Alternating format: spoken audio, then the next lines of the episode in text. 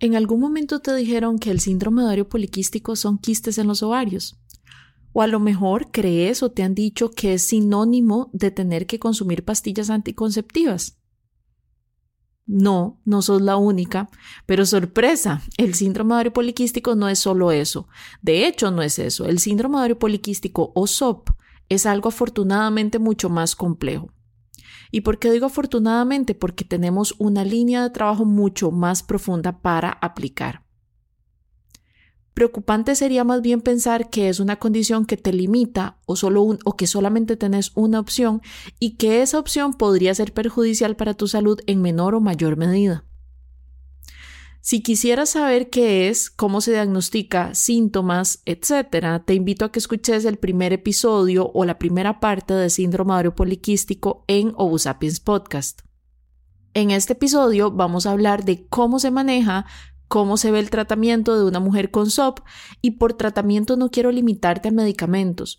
Sí que son sumamente importantes y pueden llegar a ser parte del protocolo, pero no hacemos nada si no cambiamos nuestro mindset y nuestra relación con nuestro cuerpo y nuestra mente.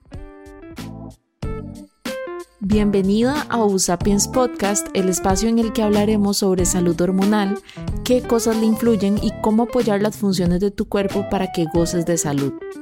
Juntas vamos a explorar temas diversos para que te conviertas en una mujer partícipe de tu bienestar y que tomes decisiones informadas de la mano con tu profesional de salud. La intención es que este espacio se convierta en conocimiento poderoso para que puedas vivir de una manera más plena y consciente en tu cuerpo. Si necesitas más apoyo, recuerda que puedes visitar mi página web doctorasofiamora.com para encontrar más recursos. Si yo te vengo diciendo que el síndrome ovario poliquístico es algo bastante complejo y que su diagnóstico es también bastante complejo, el tratamiento es bastante o debería de ser bastante integral. En realidad deberíamos de empezar por un estilo de vida. Jamás voy a empezar por recomendaciones o explicaciones de fármacos, suplementos o hierbas. Más bien voy a empezar por tu día a día. Por lo que tal vez en realidad va a llegarte a generar mayor impacto. Y digo tal vez porque no todos los cuerpos responden igual, no todos los cuerpos necesitan lo mismo, pero definitivamente sí en todo síndrome de ovario poliquístico necesitamos hablar de hábitos y prácticas poderosas. Empecemos por la sincronización. Varios estudios han demostrado que pacientes con SOP tienden a tener alteraciones en el ritmo circadiano. ¿Por qué esto es importante? Porque eventualmente el ritmo circadiano o el ciclo circadiano influye en nuestras funciones y en unas son sumamente importantes como por ejemplo la producción y liberación de hormonas, procesos de alimentación y digestión e incluso nuestra temperatura corporal. Si no sabes qué es el ritmo circadiano, te explico un poquito. En realidad es un reloj interno y casi que mágico porque está perfectamente alineado con la naturaleza y esto va a desencadenar cambios físicos, mentales y conductuales en nosotras. Son procesos que responden principalmente al estímulo o la ausencia de la luz. Un fácil ejemplo de esto en nuestro día a día es que dormimos durante la noche cuando está oscuro y nos mantenemos despiertas durante el día que es cuando hay luz tenemos un reloj principal que está ubicado en nuestro cerebro y que él, mediante señales químicas, va a dirigir eh, a relojes más pequeños biológicos que se encuentran en todos nuestros órganos y nuestras células del cuerpo. Entonces, podría ser esperable que si tenés un diagnóstico de SOP, te cueste más dormirte o que te cueste más levantarte en la mañana o incluso que haya algunas noches que no las sentís tan reparadoras como otras. Por esto es que es demasiado importante mantener una higiene del sueño íntegra o lo más que se pueda. Y para esto, puntos claves que deberías de tomar en consideración son reducir el consumo de cafeína, evitar electrónicos al menos unos 40 minutos antes de acostarte, tratar de mantener la habitación en la que dormís como un espacio sagrado. Intenta hacerlo lo más acogedor posible, que tu cerebro incluso relacione que este espacio es de descanso y de desconexión. Trata de implementar una ducha tibia antes de acostarte, esto te va a relajar y además a nivel de modificación de temperatura, lo va, va a crear una modificación de temperatura que va a favorecer la conciliación del sueño que tu noche sea completamente oscura, o sea, la habitación no puedas ver tu mano frente a tus ojos durante la noche y tratar de levantarte con el sol, abrir las cortinas, recibir la brisa y ojalá rayitos de sol que le estén contando como a tu cuerpo la historia de que naturalmente ya empezó el día. Estas son herramientas pequeñas que van a cambiar por completo tu calidad del sueño y por ende tu curso del el síndrome de ovario poliquístico. Ahora, importante igual, no podemos hablar de ritmos circadianos si no hablamos del el ritmo de nuestro sistema digestivo. Los intestinos y salud o la salud hormonal son parte del tratamiento y de la, de la aplicación de tratamiento en un síndrome ovario poliquístico.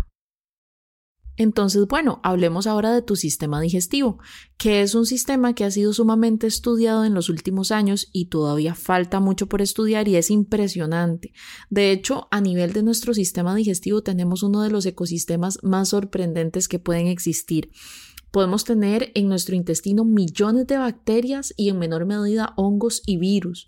Incluso, no sé si sabías, pero es considerado tu segundo cerebro.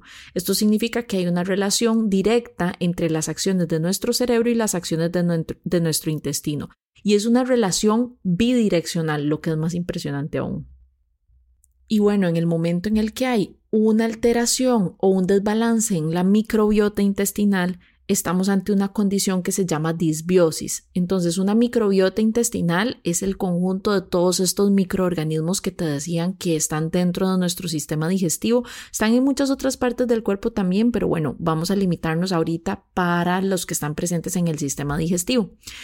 Eh, esta disbiosis, que es la alteración de la microbiota, cuando está presente nos va a manifestar mediante síntomas como por ejemplo inflamación en la pancita, gases o flatulencias, estreñimiento o algunas veces más bien sentís que las heces son como más flojitas o como diarrea, sensación de, de, insatisfacción defecatoria e incluso un síntoma que es sumamente frecuente pero muchas veces escondido que es la fuga de heces.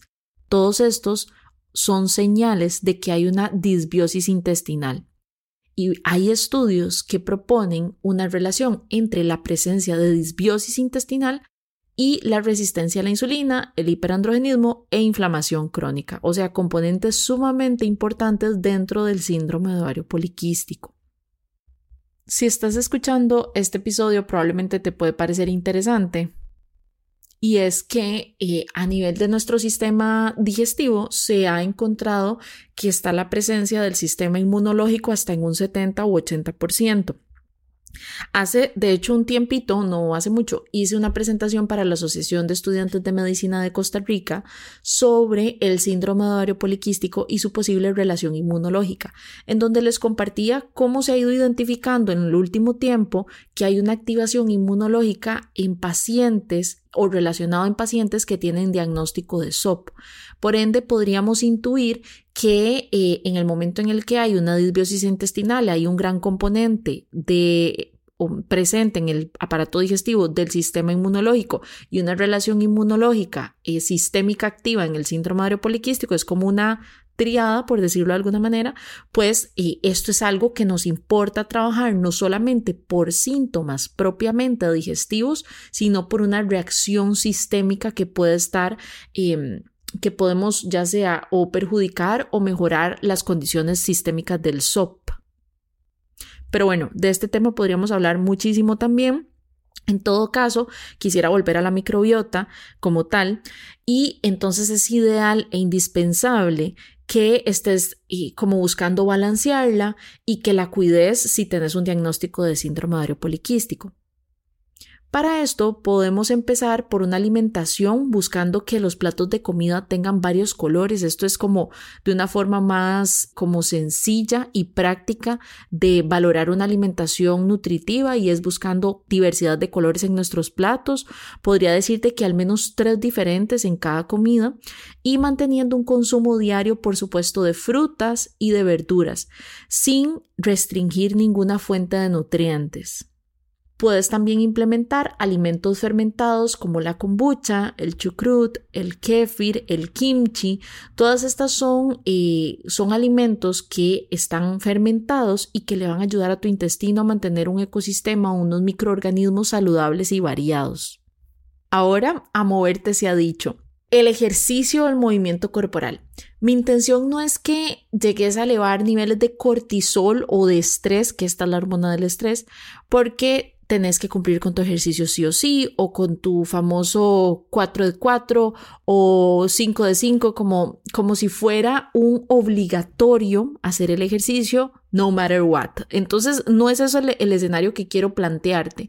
Más bien, eh, eh, quisiera invitarte a que el ejercicio debe de disfrutarse. Si el típico gimnasio no resuena con vos, no te llama la atención, te da pereza, te aburre, busca alguna otra actividad que te libere endorfinas y que sea saludable para tu cuerpo. Desde patinar, bailar, hacer yoga, pilates, nadar, y caminar, ¿verdad? Hay como muchas opciones que puedes tomar en cuenta y una de las intenciones es que mediante el ejercicio de al menos unos 120 a 150 minutos a la semana logres mejorar tus parámetros de resistencia a la insulina y tus niveles o tus balance o balancear tus hormonas. Por supuesto que además vas a mejorar tu salud mental, tu salud cardiovascular y tus niveles de energía.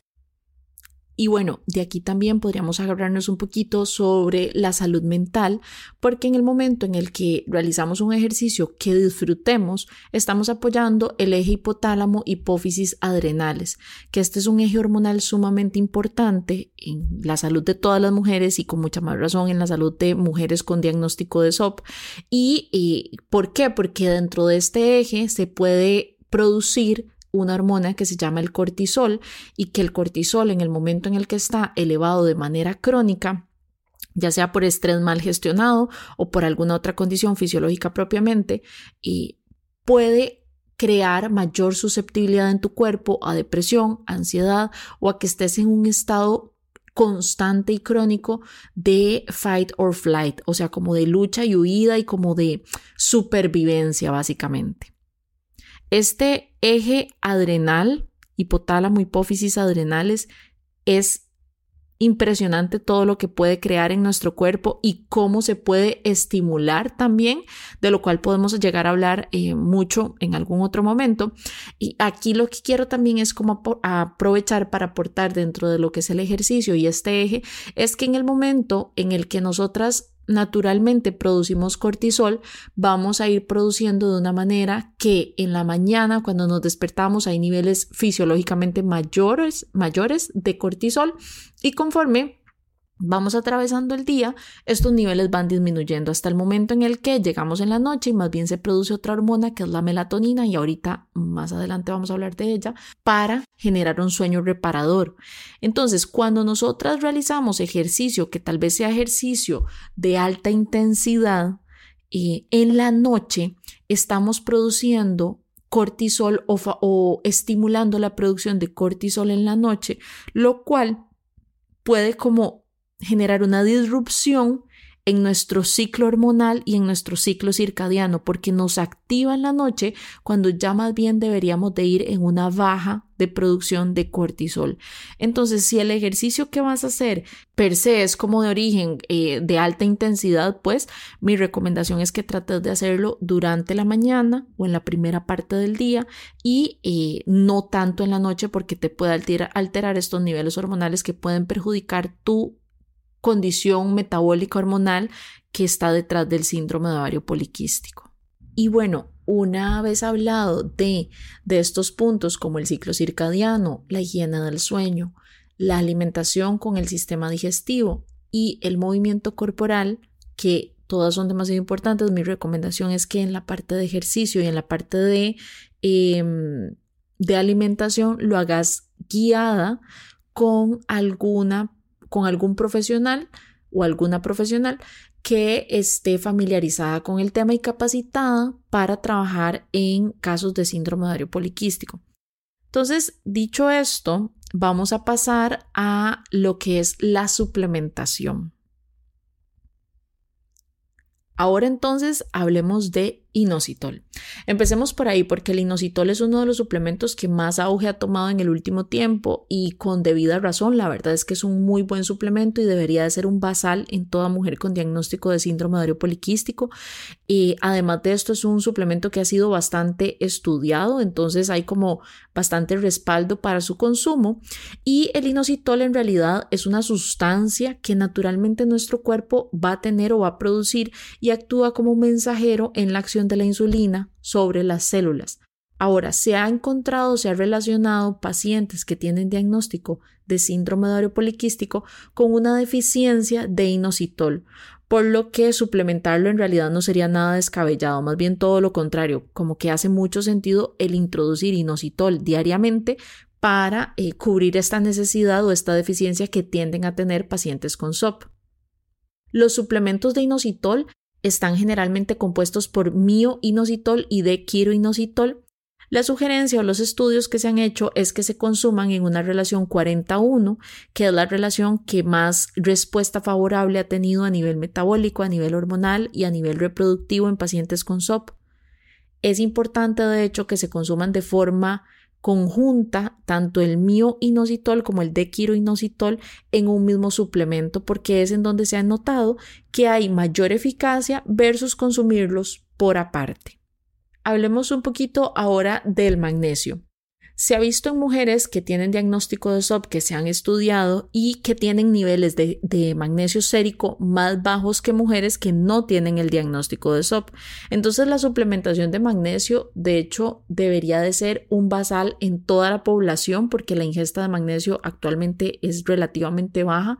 Sin embargo, en mujeres con SOP es todavía más importante por esta tendencia a tener una deficiencia o una disminución en sus niveles séricos. Es importante que sepas que existen varios tipos de magnesio, sin embargo los que tienen mejor absorción son el glicinato y el citrato de magnesio. ¿Cuál es el mejor para vos? Esto te lo debería decir un profesional de salud que te esté acompañando en el proceso. ¿Cuál es el momento en el que deberías de consumirlo? Lo ideal es que lo consumas en la noche porque además vas a obtener un beneficio extra que, que te da el magnesio y es que te mejora la calidad del sueño no es somnoliento, o sea, no es que si te lo tomas en el día te va a dar sueño y vas a andar como cabeceando, eso no sucede, pero si lo consumes en la noche va a mejorar el metabolismo durante las horas de sueño y hacen que tu sueño sea muchísimo más reparador. Vitamina D. La vitamina D es otro de los suplementos sumamente importantes. De hecho, estoy empezando con los más importantes y con los casi que basales para toda chica con diagnóstico de SOP. La vitamina D es una vitamina, pero que en el último tiempo, por sus acciones y por su forma de actuar en el cuerpo, se ha considerado como una hormona. ¿Qué sucede? Que la vitamina D, de hecho, en mi práctica clínica, un 99% de las mujeres tiene deficiencia de vitamina D. Esto por diversas razones. La vitamina D proviene principalmente de los rayos de sol y ahora también está la situación de que los rayos de sol pueden ser peligrosos y perjudiciales para nuestra salud dérmica. Entonces no se recomienda exposición al sol así como a la libre. De hecho, como controlada, poquito tiempo y con ojalá con bloqueador. Entonces esto hace que esta vitamina sea casi que de consumo obligatorio para toda mujer. En cuanto a las dosis, va a depender de cada mujer en cómo tenga sus niveles de vitamina D, así se va a reponer y así va a ser la intención o la intensidad con la que se va a reponer, porque no es lo mismo una vitamina D en 5 y otra en 27, siendo el nivel mínimo ideal en 45-50. Entonces, ¿verdad? La brecha de trabajo va a ser muy distinta en cada una de estas dos pacientes. El SOP tiene características como hiperandrogenismo, estrés oxidativo, respuesta inflamatoria autoinmune, como ya lo vimos eh, un poco en este episodio y también en el de la primera parte de síndrome poliquístico, que ese es otro episodio que te recomiendo que vayas a escuchar. Y bueno, el consumo constante de vitamina D me va a generar niveles óptimos en, en sangre lo cual me van a ayudar en justo estas tres áreas, estrés oxidativo, respuesta inflamatoria e hiperandrogenismo. Entonces, es una excelente opción y casi un must en casi que todas las pacientes con diagnóstico de síndrome ovario poliquístico. El NAC o N-acetilcisteína. Bajo la intención o bajo la premisa de que el síndrome ovario poliquístico está conducido por estrés oxidativo e inflamación, y la N-acetilcisteína viene a ser un buen componente porque es un antioxidante. De hecho, es súper potente como antioxidante y estimula la producción de glutatión, que es uno de los antioxidantes más importantes naturales dentro del cuerpo. Esto va a acarrear en que mejora la resistencia a la insulina y puede disminuir la producción de andrógenos, mejorando también la irregularidad menstrual. Omega 3 dentro de los ácidos grasos, el omega 3 puede mejorar la resistencia a la insulina, la hiperinsulinemia, el perfil de lípidos y la inflamación. Por ende, podría también eh, llegar a mejorar el perfil hormonal que se encuentra detrás de un síndrome de ovario poliquístico. La melatonina como te decía previamente que íbamos a hablar un poquito, pues llegó el momento. Y en los últimos años se ha visto una relación entre nuestra salud hormonal y nuestra salud del sueño. O sea, la melatonina está en el medio. De hecho, los ovarios son uno de los órganos que tienen receptores para melatonina e incluso tiende a haber mayor concentración de melatonina en el líquido folicular que en la sangre periférica. La melatonina tiene una capacidad antioxidante fuertísima, de hecho juega un papel protector en el ovario, protege los folículos y, el, el, desarrollo de los folículos y el folículo dominante como tal del estrés oxidativo durante el momento de ovulación. En mujeres con SOP se ha visto una disminución en la concentración de melatonina. De hecho, faltan aún estudios por realizar, sin embargo, se considera que el consumo guiado de melatonina puede llegar a mejorar y acompañar un buen protocolo de una paciente con SOP. El licorice root es, o la raíz de regaliz es una de las hierbas que se ha caracterizado por ser un potente antioxidante natural. Podría mejorar entonces la salud ovárica con respecto al reclutamiento adecuado de folículos y favorece la ovulación. El síndrome ovario poliquístico es caracterizado por tener niveles altos de testosterona y estrógenos, como lo hemos visto previamente, y se ha visto que con el consumo de licorice root eh, se pueden reducir estos niveles de hormonas. Con respecto al zinc, que es un mineral y se encuentra en la alimentación, en alimentos en general, o según sea el caso, se puede consumir también como suplemento, previene el daño celular y tiene beneficios antiinflamatorios. Mujeres con síndrome ovario poliquístico se ha visto que tienden a tener niveles menores de zinc. Entonces, consumiendo una cantidad adecuada de este mineral se obtienen beneficios como mejorar la resistencia a la insulina, mejorar el perfil glicémico, disminuyendo también así el hirsutismo y la alopecia, que son dos de los síntomas más incómodos que tienen las chicas con diagnóstico de SOP. Habiéndote compartido como estos suplementos que para mí son como de los más importantes a tomar en consideración dentro de un protocolo de síndrome poliquístico, quiero decirte que eh, miles de pastillas no son la solución. Siempre es importante hacerlo de forma dirigida porque hay que valorar los dosajes, las absorciones, interacciones entre, entre los mismos suplementos o si hay algún fármaco que se esté consumiendo. Entonces, eh, siempre es importante llevarlo de la mano con un profesional y no irse a una venta de suplementos y comprarse todo lo que, lo que yo estoy diciendo en este episodio.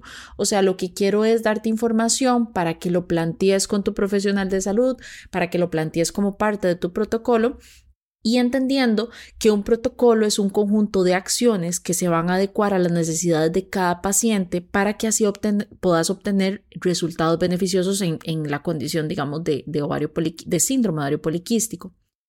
Con el SOP, entonces tenemos todas estas herramientas, e incluso pueden haber muchas más, pero estas me parecen que son las más importantes, pero el protocolo específico va a ser según cada paciente. Entonces, como te decía, te quiero invitar a que reflexiones sobre estos eh, suplementos o estas indicaciones y estas eh, recomendaciones, pero que no todo lo incorpores de forma indiscriminada en tu día a día. Y con esto, para ir cerrando, quiero hacerte un pequeño sneak peek de lo que viene para el año 2023, que me emociona un montón. Es en algo que es algo en lo que he estado trabajando y la verdad es que es una forma muchísimo más inmersiva, más transformadora y para trabajar juntas y que eventualmente mantener, mantengamos como todas las herramientas que ya yo traigo de mi consulta, que es la medicina funcional, la medicina integrativa, y para que vos puedas transformar tu vida, ya sea que tengas algún diagnóstico específico en tu salud hormonal o que estés en un proceso de transición y como lo es la adolescencia, la menopausia o la lactancia materna, que son momentos hormonales muy movidos y que realmente hay herramientas para aplicar.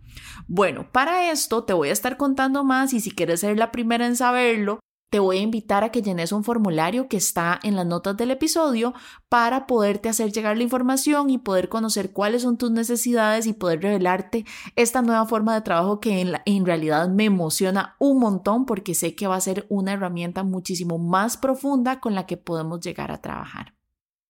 Una vez más, quiero agradecerte por estar en este episodio, espero que lo hayas disfrutado y siempre dispuesta a escuchar tus opiniones, qué otros temas te gustaría que hablemos o si hay alguna invitada que te gustaría que tengamos en este podcast.